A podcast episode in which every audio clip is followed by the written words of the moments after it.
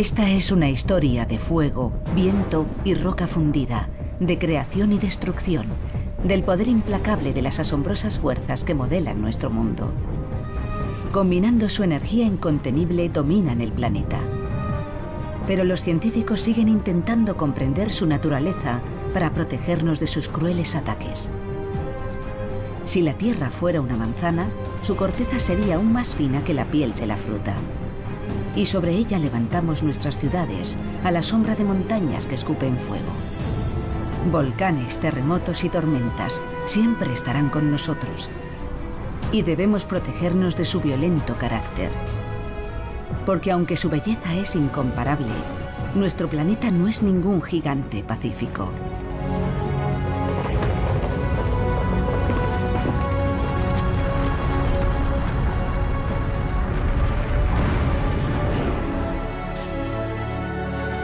Cuenta atrás para una catástrofe. Volcanes.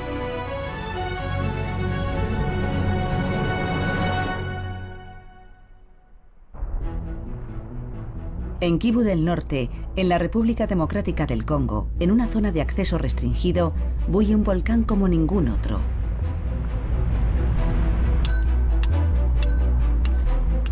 El monte Niragongo, de 3.470 metros de altitud. El diámetro de su cráter supera el kilómetro. La expedición internacional que se dispone a explorarlo será la última en descender a las profundidades humeantes en un periodo de tiempo indefinido. Solo existen en el mundo cinco lagos de lava. Y este, el mayor de todos, hierve a 400 metros de profundidad. El vulcanólogo italiano Darío Tedesco colabora en un programa científico de la ONU. Y tras más de 17 años observando el volcán, este se ha ganado todo su respeto. El volcán Niragongo es el volcán que emite más dióxido de azufre de todo el planeta. En 2005, los aparatos de medición registraron unas 70.000 toneladas al día, que es lo que emiten todos los demás volcanes juntos en el mismo tiempo. Pero él lo hace solo. Y esa es más o menos la cantidad de dióxido de azufre que emiten todas las industrias de Europa. El descenso es muy peligroso, ya que las paredes del cráter se muestran quebradizas a causa de las fuertes emanaciones.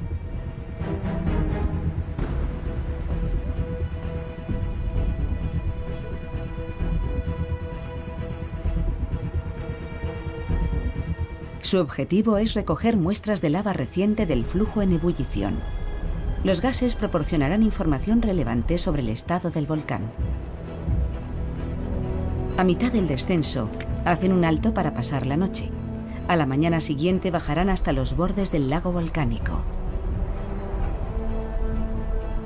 En la oscuridad, el resplandor de la lava a mil grados centígrados es aún más espectacular fascinante e incluso aterrador.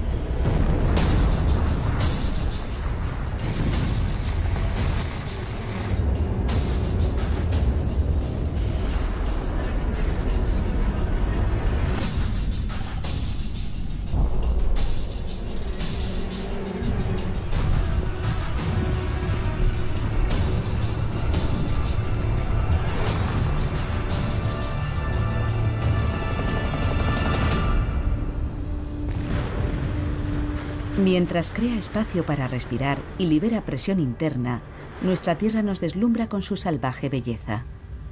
Pero ¿cómo funcionan los volcanes y qué los alimenta? El secreto se encuentra en la marmita de brujas que es nuestro planeta. Bajo la corteza terrestre, a más de 100 kilómetros de profundidad, se encuentra una zona ardiente conocida como astenosfera. A este nivel, temperaturas de hasta 1200 grados licúan la roca. Cuando ésta alcanza la parte inferior de la corteza terrestre, se abre paso hacia arriba, rellenando grietas y cavidades. Cuando el magma llega a la superficie de la Tierra, recibe el nombre de lava. La lava del Miragongo es alcalina y por tanto muy fluida. En caso de erupción, no saldría despedida de forma explosiva, sino que avanzaría hacia el valle a gran velocidad. Es la lava más veloz del mundo. Llega a alcanzar los 100 kilómetros por hora. Así que procura no tropezarte con ella, porque no tendrás escapatoria. Es más rápida que tú. En la última erupción, en enero de 2002, más de 22 millones de metros cúbicos de lava candente arrasaron la ciudad de Goma. 100 personas perdieron la vida y más de 500.000 se vieron obligadas a huir para ponerse a salvo. Los científicos arriesgan su vida una y otra vez descendiendo hasta el lago de lava para poder predecir a tiempo la próxima erupción. Pero lo que se dispone a hacer el investigador del traje plateado va más allá de los protocolos habituales. Es peligroso, es una locura. Yo no lo haría. Darío sabe de lo que habla. La lava se expande, se contrae y se eleva sin previo aviso. En apenas unos minutos, su nivel puede variar en más de un metro.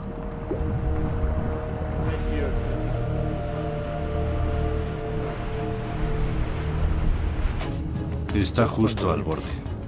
Está loco.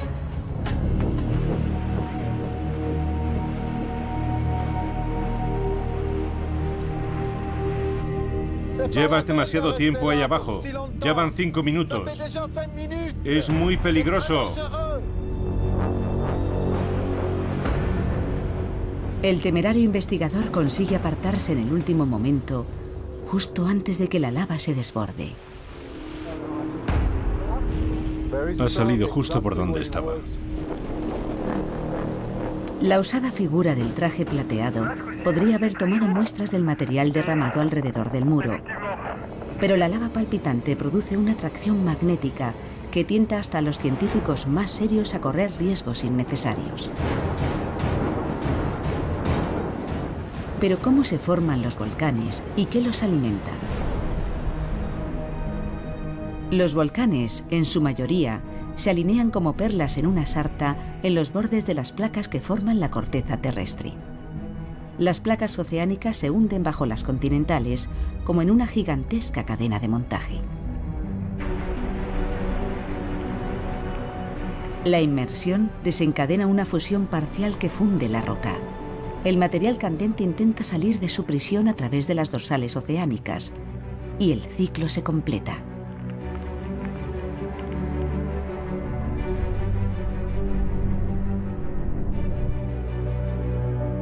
Cuando la roca líquida perfora la corteza terrestre, surgen los volcanes. Nuestro planeta posee unos 1.900 volcanes considerados activos.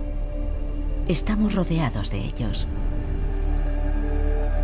El más meridional se encuentra en la Antártida, en la isla de Ross. El monte Erebus también posee un lago de lava en su interior que lo hace muy atractivo para los vulcanólogos. Estos deberán pasar unos días en el campamento base para aclimatarse. Un lugar austero con apenas unas tiendas, un servicio y poco más. Solo después podrán acceder al pequeño centro de investigación utilizado desde los años 70 para controlar el monte Erebus. La temperatura media en verano es de 20 grados bajo cero y el viento sopla constantemente. Dos helicópteros se estrellaron aquí debido a los fuertes vientos y a la tenue atmósfera.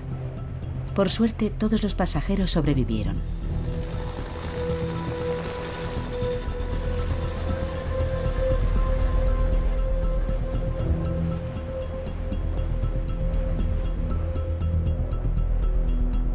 La ascensión a la cumbre tan solo les llevará una hora.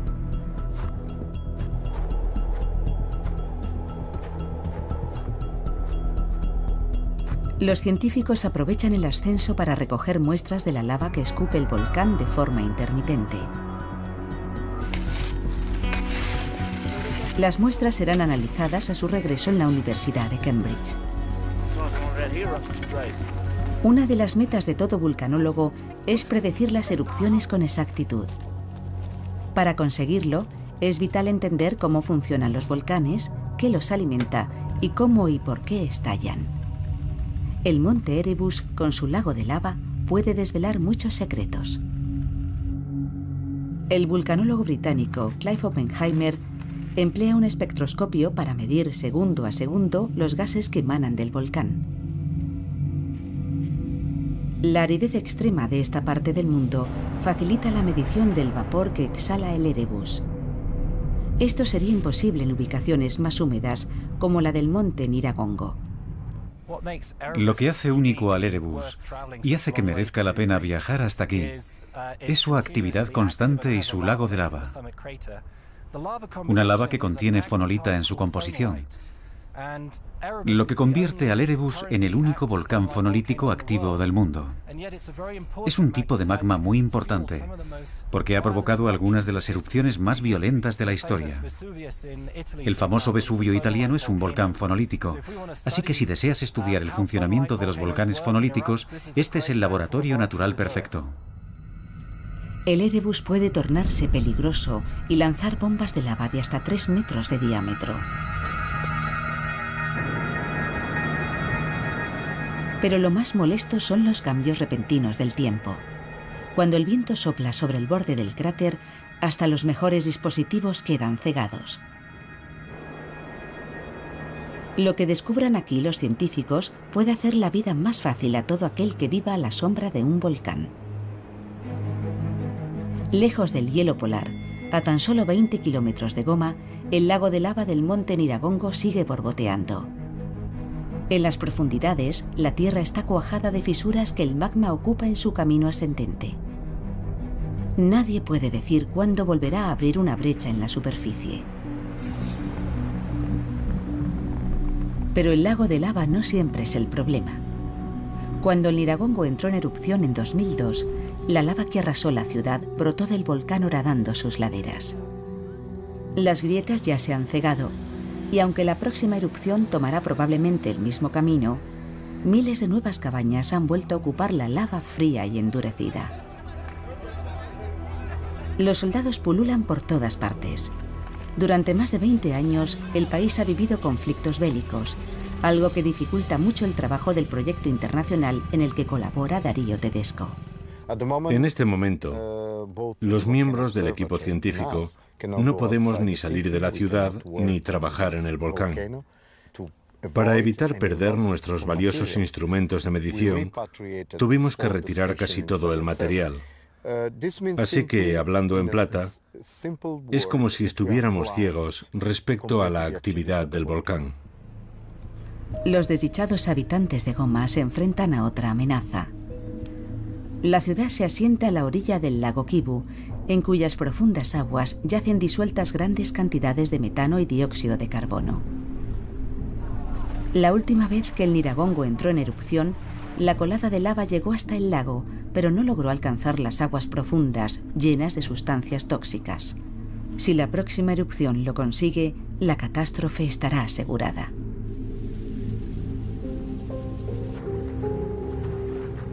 El físico alemán Klaus Titze lleva 40 años estudiando el lago.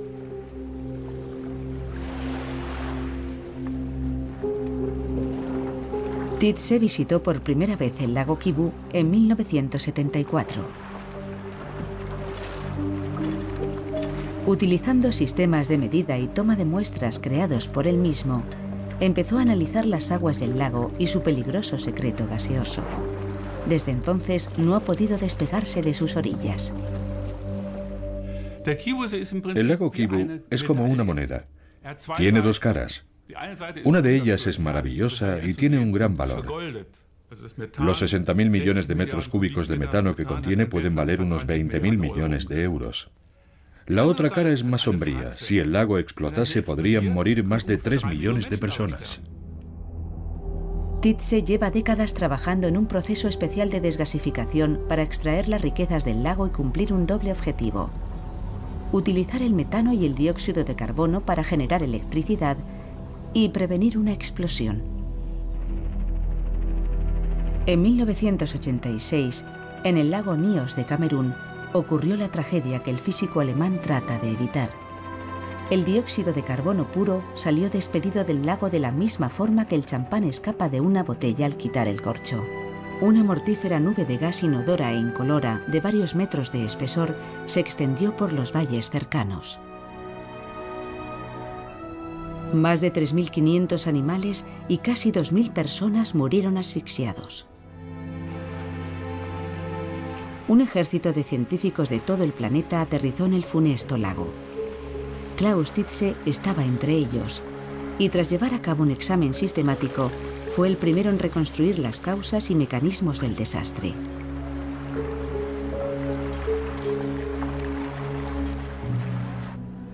El lago Kibu es cientos de veces más grande que el lago Nios y sus efectos nocivos afectarían a millones de personas. En 2006 se empezó a construir una planta de extracción empleando el método de Titze. Pero cuando las disputas con Ruanda le obligaron a abandonar el proyecto, él siguió trabajando en un concepto limpio para la utilización del dióxido de carbono. Mi método transforma el dióxido de carbono en un valioso recurso económico. El gas extraído podría llegar a alcanzar un valor de entre 20 y 40 mil millones, que ayudarían mucho a los habitantes de la zona. El CO2 no contaminaría la atmósfera ni volvería al lago. Este quedaría libre de gases y no habría ningún peligro cuando la lava del volcán llegara hasta él.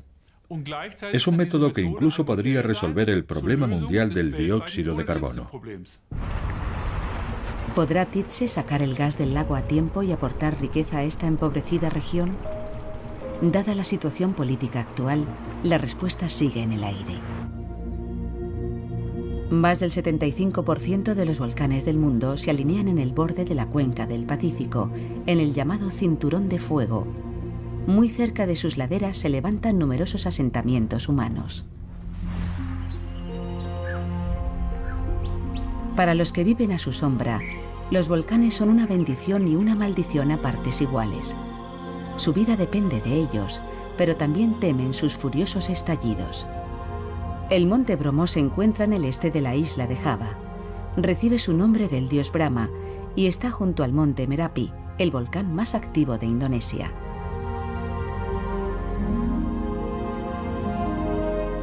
El fértil suelo volcánico y el clima tropical templado regalan hasta cuatro cosechas anuales a los agricultores de la zona, lo que ha convertido a Java en la isla con mayor densidad de población del mundo.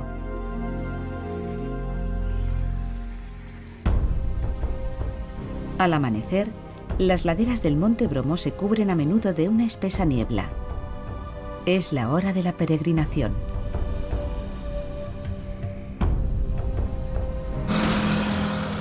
El camino empieza en este templo, a los pies del volcán. Miles de fieles ascienden cada año hasta el borde del cráter para realizar ofrendas con motivo del Festival de Casada. 241 escalones conducen hasta la cumbre.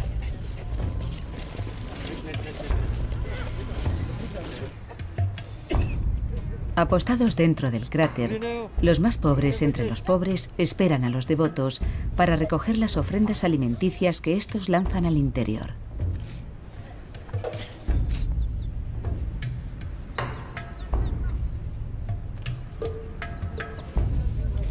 Bolas de arroz, fruta, verduras, animales pequeños y a veces incluso cabras vivas son arrebatadas a los dioses delante de sus narices.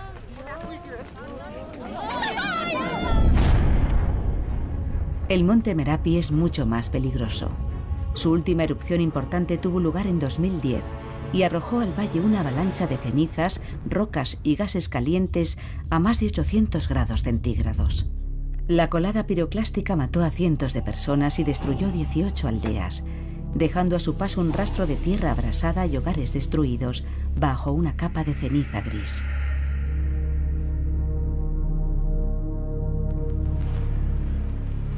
Tras el desastre, las más de 300.000 personas evacuadas volvieron a sus aldeas. Toda la vida en aquel antiguo jardín del paraíso se había extinguido. Pero ellos reconstruyeron sus casas y sus pequeñas chozas y volvieron a instalarse allí. El barro volcánico es utilizado como material de construcción, pero es una práctica arriesgada. En cualquier momento, una corriente de lodo repentina podría recorrer el valle.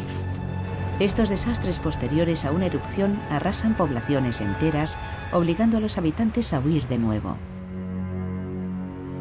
En la zona más oriental de la isla se encuentra el lago volcánico Kawahiyen, el más ácido del planeta. Sus aguas tienen un pH de 0,3, casi como el del ácido de una batería de coche. En la orilla suroriental, las fumarolas más activas de la Tierra liberan gases sulfurosos a temperaturas de hasta 450 grados centígrados. Las emisiones recorren un sistema de tuberías refrigeradas por agua hasta el punto de recogida, donde el azufre muestra un aspecto rojizo y viscoso. Solo cuando se enfría adquiere su característico color amarillo. 365 días al año, los mineros del azufre arriesgan su vida y su salud. Pero su escaso sueldo es cuatro veces mayor que el de los agricultores de la zona. Para ellos, el volcán significa progreso.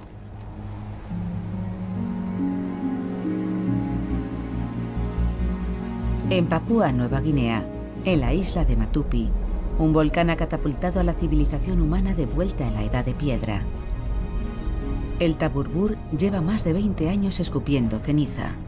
Esta isla, en otro tiempo fértil, es ahora un desierto regado por lluvia ácida. La mayoría de la flora pereció asfixiada.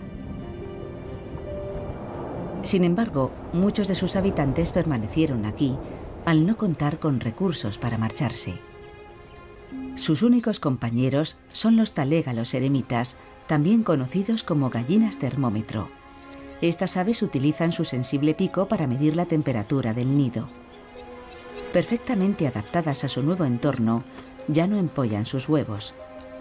Se limitan a enterrarlos, conscientes de que el calor del volcán incubará sus polluelos.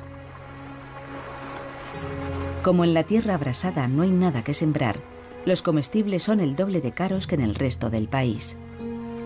El único recurso que poseen los lugareños son los preciados huevos de las gallinas termómetro. Para hacerse con ellos, deben desafiar al caprichoso volcán que a intervalos irregulares escupe mortíferas bombas de lava candente.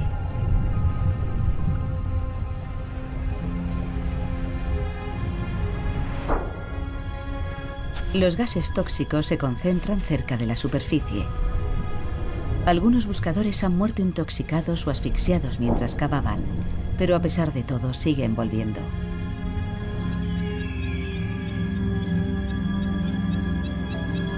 La isla devastada por el Taburbur es el más claro ejemplo de lo pequeños que somos comparados con el poder indómito de los volcanes.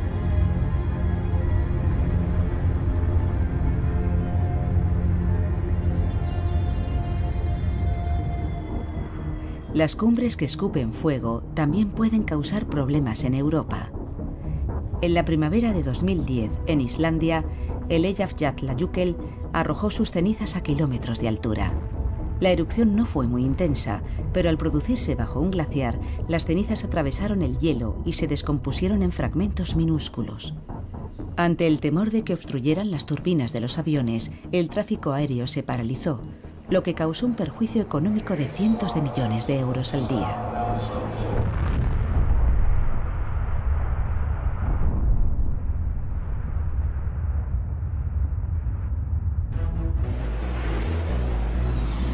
El Airbus Leverkusen de Lufthansa se detiene en el aeropuerto de Frankfurt una vez al mes para algo más que descargar el equipaje, limpiar los asientos, repostar combustible y reponer los menús.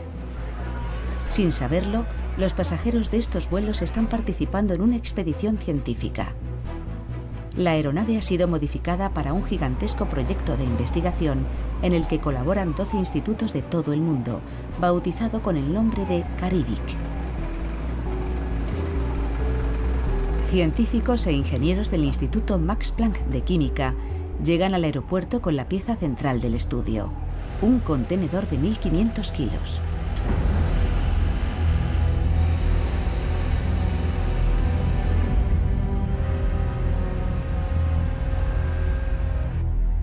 Una vez en la bodega de carga, el contenedor, lleno a rebosar de tecnología, se conecta a una toma situada en el suelo.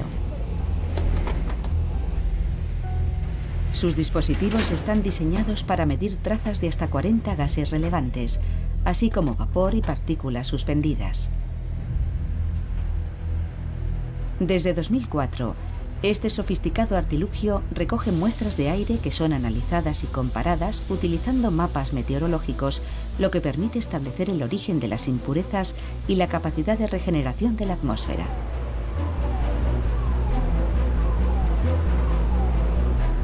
Karl Brennick Mayer es el director del proyecto.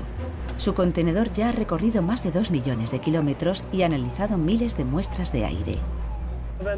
Cuando una erupción volcánica alcanza la estratosfera y las partículas de ceniza y los compuestos de azufre oxidado enfrían la atmósfera, es necesario efectuar mediciones precisas. Conocer el tiempo que permanecen las partículas de ceniza en la atmósfera y hacia dónde se mueven, qué gases intervienen y en qué cantidad, esos son los datos que recopilamos con el Caribe. Con toda esta información diseñamos programas que nos permitirán hacer predicciones sobre el cambio climático de la Tierra.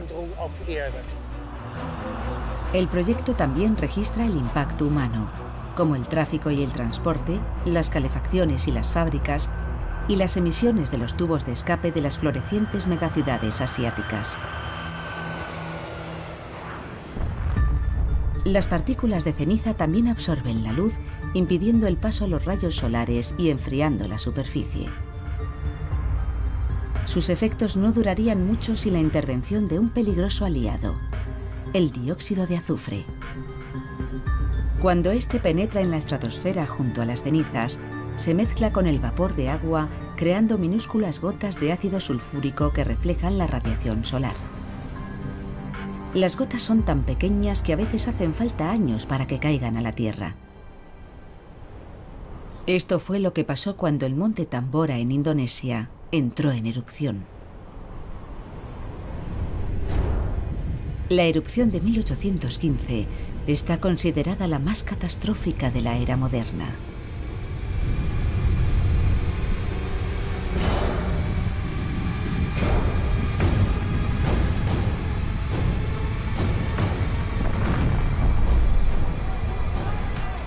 10.000 personas murieron casi al instante.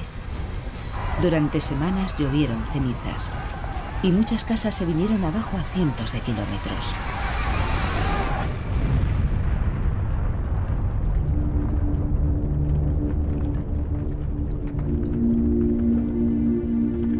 Las minúsculas gotas de ácido sulfúrico dispersaron los componentes de la luz, creando impresionantes crepúsculos en todo el mundo. El cielo se cubrió de colores plasmados por el gran paisajista inglés William Turner. Pero aquella belleza casi mágica dio paso a un desastre planetario. Una nube de ceniza, polvo y ácido sulfúrico rodeó la Tierra. El frío y la oscuridad arruinaron las cosechas, desencadenando la mayor hambruna del siglo XIX en Norteamérica y Europa y originando profundos cambios demográficos, económicos y políticos.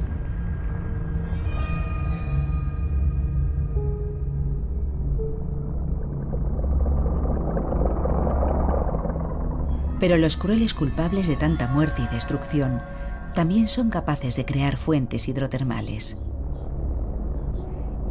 Estas chimeneas submarinas fueron descubiertas hace tan solo 30 años en la superficie, los metales pesados que liberan causarían inquietud. Pero aquí abajo, esas mismas sustancias químicas proporcionan las bases para el desarrollo de una comunidad ecológica única, independiente de la luz del sol. Un oasis de organismos vivos en un entorno inhóspito. Durante millones de años, nuestro mundo fue modelándose aquí, en las profundidades del océano.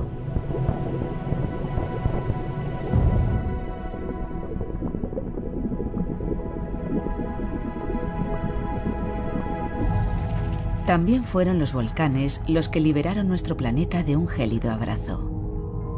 Hace 650 millones de años, la Tierra estaba oprimida por una capa de hielo de más de un kilómetro de espesor.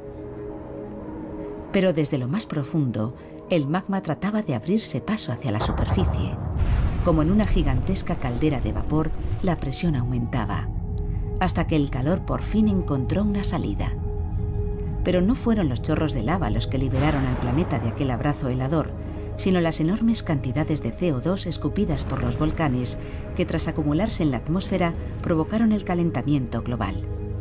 Sin las montañas que escupen fuego, la Tierra seguiría siendo una bola de nieve perdida en el espacio. Ni siquiera existiríamos.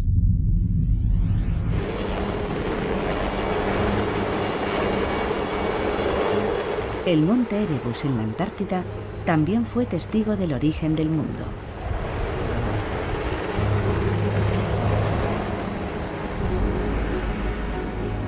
El Erebus tiene más de un millón de años y es el lugar perfecto para investigar cómo funcionan los volcanes, qué los alimenta y qué provoca su erupción.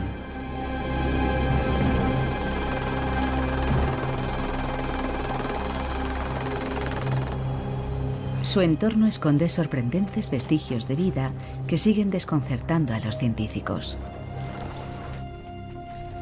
En los glaciares que rodean al cráter existe una extensa red de cuevas de hielo que son medidas con aparatos láser para comprender mejor su origen y la dinámica de su formación.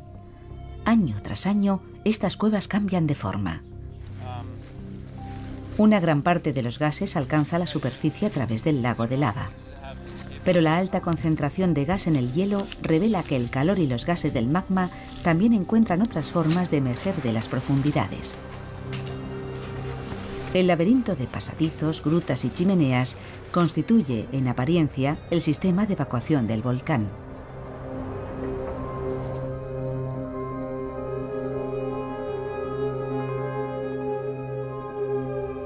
Los científicos han descubierto aquí bacterias y hongos de la época del origen del volcán. Los sedimentos de cenizas volcánicas en las paredes y el aire húmedo y caliente parecen ofrecer un entorno adecuado para la vida. Es muy posible que estas humildes formas de vida proporcionen algún día los principios activos de nuevas medicinas. Las cuevas de hielo del Erebus son extraordinarias. Son como un mundo subterráneo de Alicia en el País de las Maravillas. Y nos interesan especialmente porque son una manifestación del calor y las emisiones de gas del volcán. Nos gustaría contrastar las diferencias entre sus corrientes de gas y las que emite el lago de lava. También son muy interesantes porque están llenas de extremófilos. Y es muy posible que algunos de esos microorganismos estén metabolizando parte de los gases volcánicos. La búsqueda de vida en el hielo del monte Erebus ha despertado un renovado interés por el estudio de épocas casi olvidadas de la historia de nuestra Tierra. Lo que aquí se descubra podría reavivar el debate sobre el origen de la vida.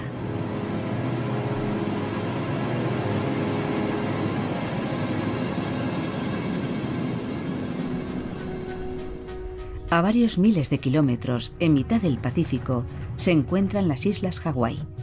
Este hermoso archipiélago flota sobre un punto caliente cuya ardiente masa fundida corta la corteza terrestre como un soplete. Mientras la incandescente pluma de magma permanece inmóvil, la placa oceánica que la cubre sigue desplazándose, dando lugar a nuevas islas volcánicas. El Kilauea es el volcán más activo del mundo y el que más magma expulsa. Sin embargo, no es explosivo, lo que atenúa en parte el peligro de sus erupciones. La lava se desliza a ladera abajo, transformando regiones enteras en gigantescas marañas. Gracias al constante flujo de lava, la isla sigue creciendo.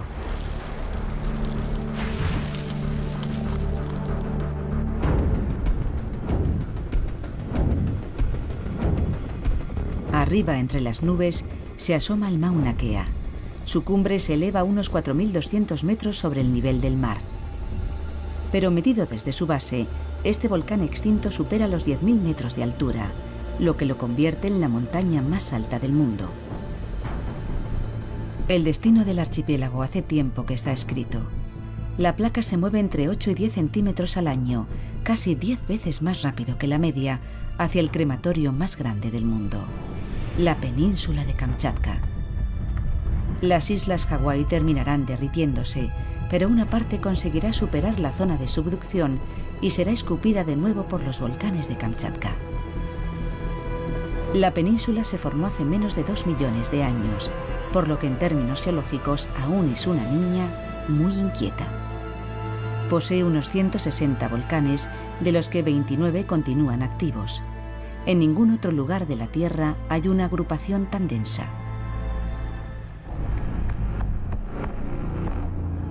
Los científicos se preguntan dónde se producirá la siguiente erupción volcánica y cuándo y con qué potencia. Muchos piensan que el cambio climático y la elevación del nivel del mar afectarán a la actividad volcánica, pero eso no contribuye al acierto en las predicciones. ¿Y qué valor tienen estas en todo caso? Siempre ha sido difícil predecir una erupción, pero una catástrofe inesperada en mayo de 2008 rompió todos los esquemas. El volcán chileno Chaitén considerado extinto durante siglos, resurgió de forma repentina y casi sin avisar, con una erupción a gran escala.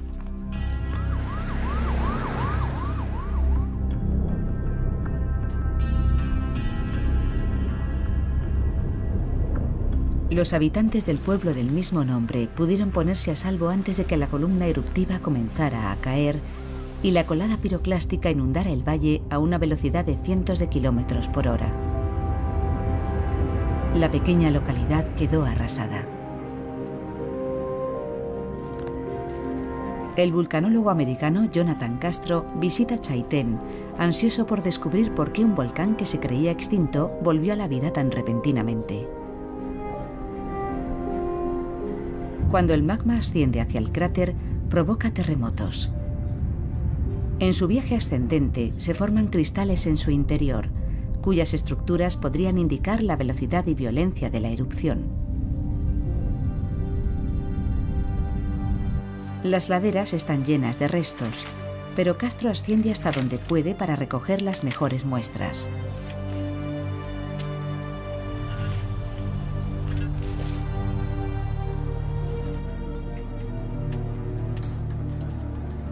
De vuelta en la Universidad de Maguncia, el vulcanólogo intenta reproducir la pumita o roca ígnea del Chaitén. En primer lugar, sella la roca pulverizada mezclada con agua en una cápsula de oro refractaria.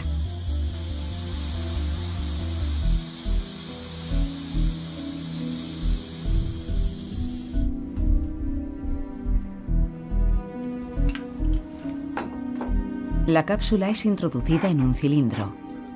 Después será calentada en un horno a más de 800 grados centígrados y sometida a altísima presión. Este proceso creará protuberancias en forma de puntas de cristal en el feldespato incrustado en la pumita.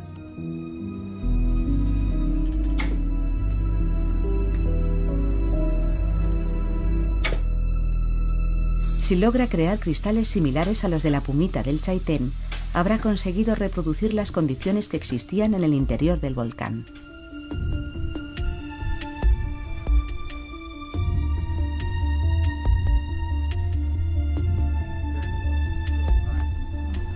Un experimento con la puerta del horno abierta muestra lo que le ocurre a la pumita durante su viaje ascendente. El agua que contiene comienza a evaporarse, creando gases que aumentan su volumen. Cuando la temperatura sube demasiado, provoca la explosión y el volcán entra en erupción. Presión y temperatura sufren constantes variaciones.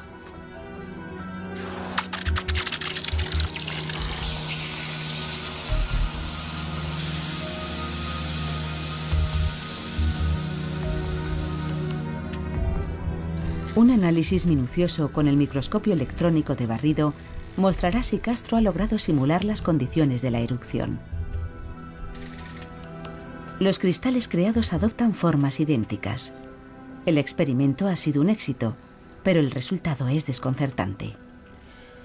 Uno de los descubrimientos que hemos hecho hoy es la formación de estos cristales de aristas perfectas, que nos confirman que el magma debió avanzar hacia la superficie al menos a un metro por segundo. Es un poco más despacio de lo que caminamos nosotros, pero si el magma viaja a esa velocidad, significa que solo tendremos unas horas para evacuar la zona y minimizar los daños de la erupción. Este experimento también debe hacernos recapacitar. En el mundo hay muchos volcanes como el Chaitén, en los que las erupciones pueden producirse casi sin previo aviso y a gran velocidad. Y los alrededores de muchos de ellos, al contrario que en el Chaitén, están poblados por decenas de miles de personas, algunos de ellos incluso por millones. Y ante una erupción tan rápida, es poco probable que esas personas estén lo bastante organizadas para escapar y ponerse a salvo. Muchos volcanes entran en erupción casi sin avisar, una perspectiva que no convierte a la Tierra en un lugar muy seguro. Pero dar la alarma a tiempo será cada vez más importante en el futuro, ya que su actividad parece estar aumentando. Los cálculos indican que se ha incrementado entre 10 y 20 veces desde el término de la última glaciación. Numerosas investigaciones nos advierten de que el calentamiento global reactivará los volcanes glaciares y que la elevación del nivel del mar también afectará a los volcanes costeros y submarinos.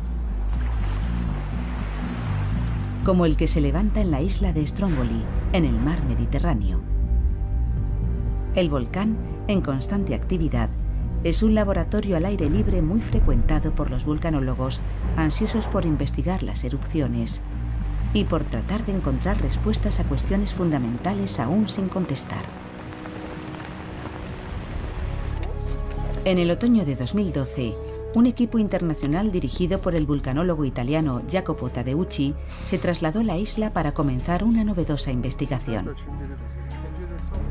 Comprender cómo son arrojadas al espacio las partículas volcánicas, el periodo exacto de tiempo y el gasto de energía asociado exige medir la denominada velocidad de salida. Todos los procesos relevantes tienen lugar en las profundidades del volcán, así que los recién llegados debían captar con el máximo detalle lo que ocurría ante sus ojos. Las cámaras de alta velocidad eran ya la tecnología imperante, pero nunca se habían utilizado para sondear un volcán. El primer intento fue todo un éxito. Descubrimos que algunas erupciones explosivas leves pueden llegar a expulsar partículas volcánicas a una velocidad de salida sorprendentemente alta. En ocasiones llegan a alcanzar hasta 400 metros por segundo. Esto nos demuestra que aún queda mucho por descubrir acerca de los volcanes y que con la llegada de tecnología más avanzada podremos hacer mayores hallazgos.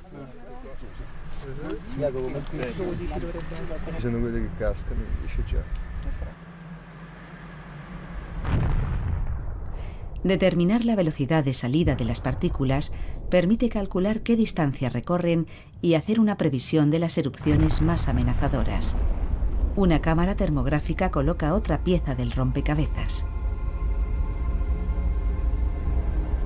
Pero seguimos desconociendo muchas cosas que deberíamos saber.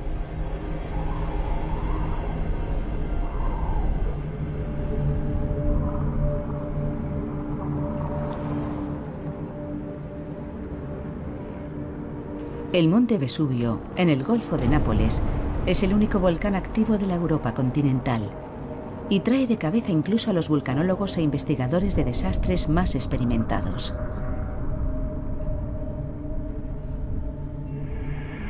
La vista de la ciudad desde el borde del cráter ofrece una clara imagen del peligro que correría esta en caso de una violenta erupción. El vulcanólogo Giuseppe Mastro Lorenzo lleva mucho tiempo avisando del inminente peligro. El Vesubio es un estratovolcán como el Chaitén y es vigilado 24 horas al día. Pero lo que sucedió en Chile podría pasar aquí también. Si se produjera una erupción similar a la del año 79 después de Cristo, muy inferior en violencia a otras que tuvieron lugar hace miles de años, los planes de evacuación actuales valdrían menos que el papel en el que están impresos. El plan de emergencia actual solo contempla la evacuación de los 18 pueblos y ciudades que se asientan alrededor del monte Vesubio. Considera que ese sería el radio máximo que alcanzaría la erupción, por lo que solo serían evacuadas las personas que viven alrededor del cráter, en un radio de unos 8 kilómetros de media. Pero según nuestras investigaciones, las oleadas y flujos piroclásticos podrían ir mucho más allá. Podrían alcanzar una distancia medida desde el cráter superior a los 20 kilómetros. Siguiendo el plan de emergencia actual, solo 600.000 personas serían evacuadas. Imágenes de la última erupción en 1944 muestran el poder destructivo de este coloso. Sólidos edificios se vinieron abajo bajo el peso de las cenizas y la lava fundida. Los supervivientes solo podían observar con impotencia cómo sus casas eran consumidas por las llamas. Lo único que les quedaba era la fe. Y como muchos otros en circunstancias semejantes, recurrieron a ella implorando la divina protección para futuras erupciones. Las personas cuyos esqueletos fueron descubiertos en un cobertizo de Herculano no tuvieron tiempo para rezar. Para el arqueólogo Pier Paolo Petrone, la culpable de su muerte fue una gran nube de ceniza a 500 grados centígrados que en apenas unos segundos vaporizó su carne. El posterior enfriamiento y endurecimiento de las cenizas guardó un perpetuo recuerdo de su última posición en vida. En la antigua ciudad de Herculano, edificada a 6 kilómetros de distancia del volcán, e incluso en Pompeya, a 10 kilómetros, los vecinos no tuvieron ninguna posibilidad de sobrevivir cuando el monte Vesubio entró en erupción, ni siquiera refugiándose en edificios y aquellos que sobrevivieron al impacto directo de la colada piroclástica murieron abrasados por las altísimas temperaturas. El aspecto de Nápoles cuando el Vesubio vuelva a estallar podría ser semejante al de esta isla del Caribe. 1995 marcó el inicio de una serie de erupciones del volcán Soufriere Hills en la isla de Montserrat. La capital, Plymouth, fue evacuada en dos horas y sus habitantes pudieron salvar la vida de milagro. Todavía es muy peligroso volver a este desdichado lugar, donde la ceniza perpetúa el recuerdo de lo ocurrido hace ya 20 años. Una evacuación tan rápida es inconcebible en las abarrotadas y estrechas calles de Nápoles. Pero los napolitanos son fatalistas. Conscientes del peligro, viven con la actitud de lo que tenga que ser será, sin permitirse perder el tiempo en afrontar lo inevitable. Algo que al final acabará ocurriendo.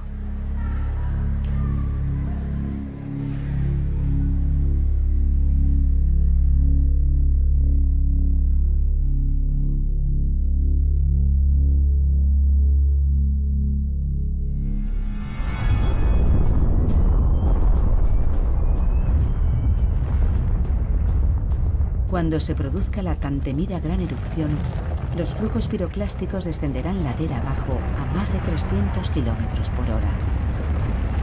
En cinco minutos, la ciudad de Nápoles quedará arrasada, dejando a tres millones de personas sin posibilidad de supervivencia.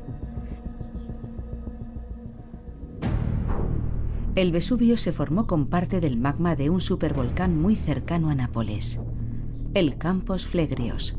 Su última gran erupción, hace 39.000 años, provocó el hundimiento de su estructura, dejando tras de sí una gran caldera submarina. Pero el poderoso gigante sigue activo. El suelo sobre el que se asienta la ciudad de Pozzuoli ha temblado en muchas ocasiones. Miles y miles de vecinos fueron desalojados en el pasado, cuando las casas del casco antiguo empezaban a temblar y resquebrajarse. Pero una vez pasado el susto y recuperada la calma, todos volvían como si no hubiera pasado nada. Sin embargo, el peligro sigue latente. A tiro de piedra de Pozzuoli, el supervolcán emite vapor por varios puntos. Para los vulcanólogos, una fumarola es como una ventana abierta a la caldera. Durante los últimos 10 años, la concentración de gases se ha intensificado. También se ha constatado la deformación del suelo. Las agujas del reloj siguen girando de forma inexorable. Esto sigue siendo un supervolcán.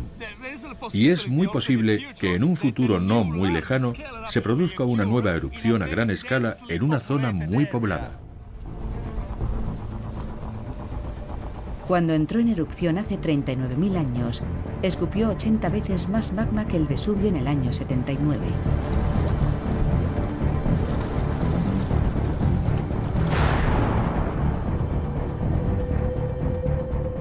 Las cenizas se esparcieron sobre el Mediterráneo oriental, la actual Bulgaria y el Mar Negro. Y finalmente llegaron hasta Rusia. Si vuelve a ocurrir, no solo será un problema para Nápoles e Italia. Todos desapareceremos en la oscuridad. En el próximo capítulo hablaremos de terremotos. En febrero de 2010, un seísmo de magnitud 8,8 sacudió la costa de Chile, destruyendo casi por completo la ciudad de Concepción. Dos años después, en un intento de establecer una nueva correlación entre volcanes y terremotos, un equipo científico se desplazó a los Andes para investigar la posible influencia del seísmo en el despertar del volcán Chillán. Allí les esperamos.